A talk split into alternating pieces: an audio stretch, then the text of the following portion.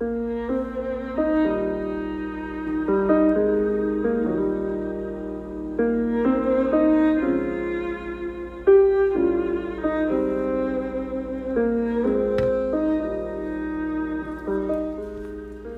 hola, estimados amigos y hermanos, buenos días. Me da gusto saludarlos en esta mañana de miércoles, mitad de la semana. Y saben que hoy comienzan los 10 días de oración, de vuelta al altar. Y quiero invitar a cada uno de ustedes para que a partir de hoy miércoles podamos apartar un tiempo de calidad para tener una comunión estrecha con nuestro Padre Celestial, en oración, en estudio de la Biblia pero sobre todo rogando que el Espíritu Santo descienda sobre cada uno de nosotros y nos habilite para ser fieles al Señor. Los invito a orar. Querido Dios y bondadoso Padre, en esta mañana, Señor, te damos gracias por la bonita oportunidad que nos das de haber llegado a esta, esta mitad de la semana. Ayúdanos, Señor, a comenzar los 10 días de oración con entusiasmo, con gozo, con gratitud a ti, Señor. Bendice a cada uno de mis amigos y hermanos que nos congregamos para estudiar tu santa palabra. Te rogamos que nos bendigas al estudiar tu palabra santa. Lo pedimos en Jesús. Amén. Bien, les doy la bienvenida a nuestro estudio y reflexión de las profecías de esperanza. Y en esta oportunidad, una profecía que se repetirá en el tiempo del fin. Les habla su amigo y hermano Marcelo Ordóñez desde el puerto de Veracruz, México. Abran por favor su Biblia en Daniel capítulo 3. El rey Nabucodonosor hizo una estatua de oro, la altura de la cual era de 60 codos, su anchura de 6 codos. La levantó en el campo de Dura, en la provincia de Babilonia. Y el pregonero pregonaba en voz alta, se ordena a vosotros, oh pueblos, naciones y lenguas, que al oír el son de la bocina, la flauta, del tamboril, el arpa, el salterio, de la zampoña y de todo instrumento de música, os postréis y adoréis la estatua de oro que el rey Nabucodonosor ha levantado. Pero el que no se postre y adore, será echado inmediatamente en el horno de fuego ardiente. Para empezar, no es bíblico adorar imágenes. La representación simbólica por medio de la cual Dios había revelado al rey y al pueblo su propósito para con las naciones de la tierra, iba a emplearse para glorificar el poder humano. La interpretación de Daniel iba a ser rechazada y olvidada. La verdad iba a ser interpretada con falsedad y mal aplicada el símbolo destinado por el cielo para revelar a los intelectos humanos acontecimientos futuros importantes iba a emplearse para impedir la difusión del conocimiento que Dios deseaba ver recibido por el mundo. No es sorprendente que en una tierra donde la adoración de los ídolos era universal, la hermosa e inestimable imagen levantada en la llanura de Dura para representar la gloria, la magnificencia y el poder de Babilonia, fuese consagrada como objeto de culto. Así se dispuso y se decretó que en el día de la dedicación todos manifestasen su suprema lealtad al poder babilónico, postrándose ante la imagen. Ahora observemos la secuencia que se presenta en Daniel 3. Se levanta una imagen que mide 60 por 6. Se da una orden para que todos la adoren. Quien no se postre y adore a la imagen será muerto en el horno de fuego. Un pequeño remanente se resiste a adorar la imagen. Son lanzados al horno de fuego y entonces Cristo Jesús viene para librarlos.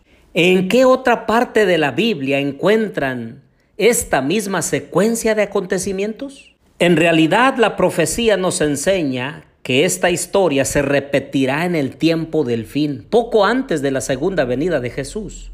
Y nosotros, como los tres jóvenes hebreos, podemos ser protagonistas por la gracia de Dios. Importantes son las lecciones que debemos aprender de lo experimentado por los jóvenes hebreos en aquella llanura de Dura. En esta época nuestra, muchos de los siervos de Dios, aunque inocentes de todo mal proceder, serán entregados para sufrir humillación y ultrajes a mano de aquellos que, inspirados por el enemigo de Dios, están llenos de envidia y fanatismo religioso. La ira del hombre se despertará en forma especial contra aquellos que santifican el sábado del cuarto mandamiento y al fin un decreto universal los denunciará como merecedores de muerte. El tiempo de angustia, queridos amigos y hermanos, que espera al pueblo de Dios, requerirá de nosotros una fe inquebrantable. Sus hijos deberán dejar manifiesto que Él es el único objeto de adoración y que por ninguna consideración, ni siquiera de la vida misma, pueden ser inducidos a hacer la menor concesión a un culto falso. Para el corazón leal, los mandamientos de hombres pecaminosos y finitos son insignificantes frente a la palabra del Dios eterno. Obedecerán a la verdad, aunque el resultado haya de ser encarcelamiento, destierro o la misma muerte. Como en los días de Sadrach, Mesach y Abednego, en el periodo final de la historia de esta tierra, el Señor obrará poderosamente en favor de aquellos que se mantengan firmemente por lo recto. El que anduvo con los notables hebreos en el horno de fuego acompañará también ahora a sus seguidores, donde quiera que estén. Su presencia constante los consolará y sostendrá en medio del tiempo de angustia, cual nunca hubo desde que fue nación, sus escogidos permanecerán inconmovibles. Satanás, con toda la hueste del mal, no puede destruir al más débil de los santos de Dios.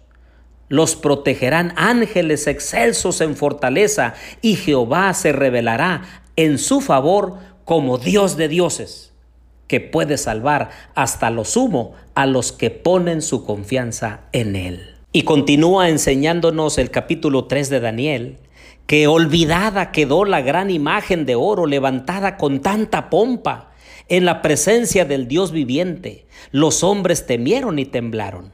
El rey, humillado, se vio obligado a reconocer Bendito el Dios de ellos, de Sadrach, Mesach y Abednego, que envió su ángel y libró sus siervos que esperaron en él, y el mandamiento del rey mudaron, y entregaron sus cuerpos antes que sirviesen ni adorasen a otro Dios que su Dios.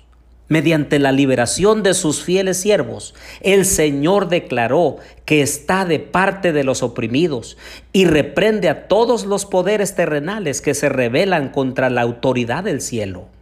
Los tres hebreos declararon a toda la nación de Babilonia su fe en aquel a quien adoraban. Y es que confiaron en Dios. En la hora de su prueba recordaron las promesas. Cuando pasares por las aguas, yo seré contigo, y por los ríos no te anegarán. Cuando pasares por el fuego, no te quemarás, ni la llama arderá en ti. Isaías 43, 2. Y de una manera maravillosa, la fe de ellos en la palabra viviente fue honrada a la vista de todos. Las nuevas de su liberación admirable fueron transmitidas muy seguramente a muchos países por los representantes de las diferentes naciones que Nabucodonosor había invitado a la dedicación. Mediante la fidelidad de sus hijos, Dios fue glorificado en toda la tierra. Y hoy nosotros también, queridos amigos y hermanos, tenemos la oportunidad de mantenernos fieles y leales a Dios, so pena de muerte. Y al igual que los tres jóvenes hebreos confiaron en Dios y Dios los liberó, también el Señor está hoy dispuesto a libertar, a proteger a sus hijos fieles. Oremos. Querido Dios y bondadoso Padre, en esta mañana, Señor, te pedimos fe confianza en ti para hacer lo recto delante de tus ojos. Bendice a mis amigos y hermanos. Cuídale, Señor, en este día, porque te lo pedimos humildemente en el nombre de Jesús. Amén.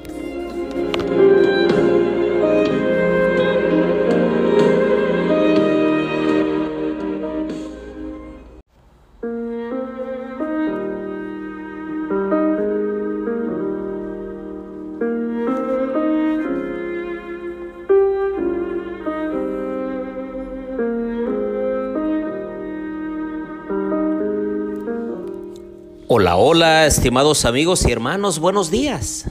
Me da gusto saludarlos en esta mañana de jueves, una mañana en la cual nos hemos dado cita para rendirle honor y gloria a Dios, para buscar al Señor en este segundo día de días de oración.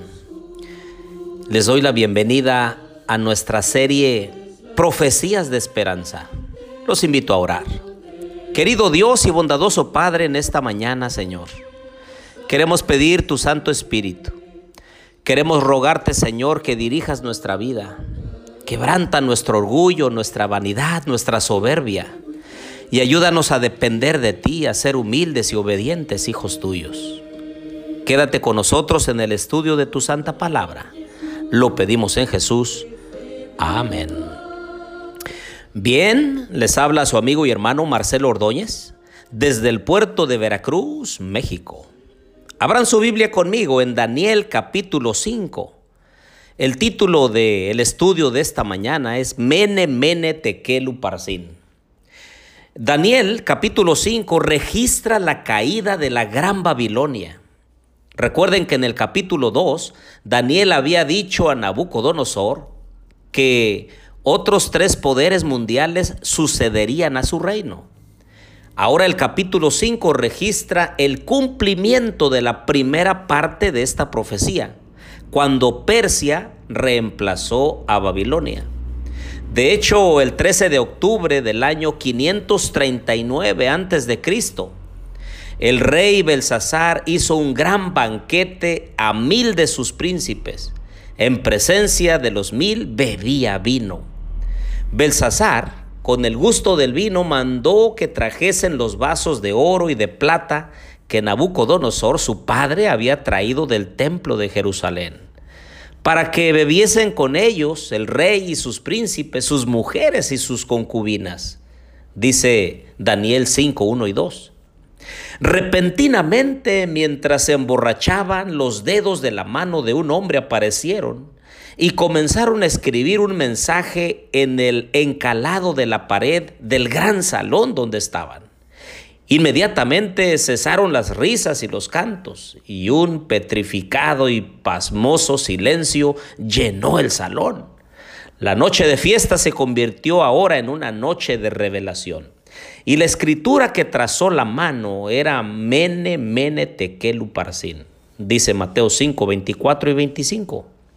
Cuando el profeta Daniel fue llamado, interpretó el mensaje divino de la siguiente manera, diciendo, esta es la interpretación del asunto. Mene contó Dios tu reino y le ha puesto fin.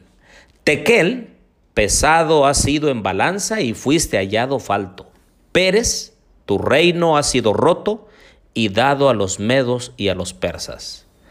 Mientras decía estas palabras, ya los persas habían rodeado la ciudad. Babilonia cayó en manos de los persas esa misma noche. El historiador Genofonte coincide con Herodoto en que para Ciro era casi imposible tomar por asalto los poderosos muros de Babilonia. Por lo tanto, desviando las aguas del Éufrates en canales, Mientras la ciudad celebraba una fiesta, envió sus fuerzas por el lecho del río, pasando los muros de la ciudad. Las tropas bajo el mando de Gobrias y Gadatas sorprendieron a los guardas desprevenidos y consiguieron entrar a través de las mismas puertas del palacio. En una sola noche, la ciudad había sido tomada y el rey muerto y los soldados babilonios que ocupaban las diversas ciudadelas se rindieron a la mañana siguiente. ¿Qué tiene que ver la caída de Babilonia en el libro de Daniel con la caída de Babilonia por el libro de Apocalipsis? El sexto ángel derramó su copa sobre el gran río Éufrates, dice Apocalipsis 16:12, y el agua de éste se secó para que estuviese preparado el camino a los reyes del oriente. El libro de Apocalipsis, hermanos, amigos, también habla de una Babilonia que simboliza la confusión religiosa del tiempo del fin. Dice Apocalipsis 17:5, el vino con el cual Babilonia embriaga a los habitantes de la tierra, con sus falsas doctrinas, que entorpecen la mente y la capacidad de discernir entre lo correcto y lo errado. Así como en el pasado las aguas del río Éufrates fueron desviadas, así esta Babilonia mística también caerá. El Éufrates representa los pueblos sobre los cuales dominaba Babilonia. El secamiento de sus aguas, es decir, las naciones, representa que quitan su apoyo a Babilonia, la Babilonia mística. En forma más específica, el secamiento del Éufrates se cumplirá cuando las aguas de mentiras y engaños de Babilonia se descubran y los habitantes de la tierra se vuelvan contra ella. Entonces, el camino estará preparado para los reyes que vienen del oriente. Ese es Cristo y sus ángeles. Ciro, en este caso, ejemplifica a Cristo Jesús. Y la liberación de los judíos de Babilonia, de la Babilonia antigua, es una representación de la liberación del pueblo de Dios cuando finalmente sea establecido el eterno reino de Cristo. Así lo menciona Apocalipsis 19, 11 al 16. Después de analizar acerca de la caída de Babilonia y después de haber descubierto todo el simbolismo que ella representa, creo que debemos tomar las siguientes decisiones. Número uno, confiar plenamente en las escrituras, pues las profecías se cumplieron con exactitud. Número dos, estudiar con oración y fervor todas las enseñanzas de la santa palabra de Dios para no ser embriagados, entre comillas, con el vino de Babilonia, es decir, sus falsas enseñanzas. Y número tres, buscar sabiduría y gracia del cielo para compartir con otros las verdades que estamos aprendiendo durante estos podcasts. Oremos. Querido Dios y bondadoso Padre, te pedimos que resplandezca tu rostro sobre nosotros, que puedas darnos entendimiento y sabiduría de lo alto para que nosotros podamos discernir lo correcto y lo erróneo. Ayúdanos, Señor, a ser obedientes a tu palabra.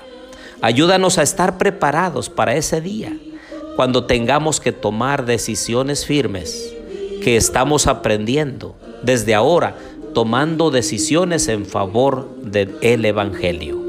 Bendice a mis amigos y hermanos en este día. Te lo rogamos todo en el nombre de Jesús. Amén.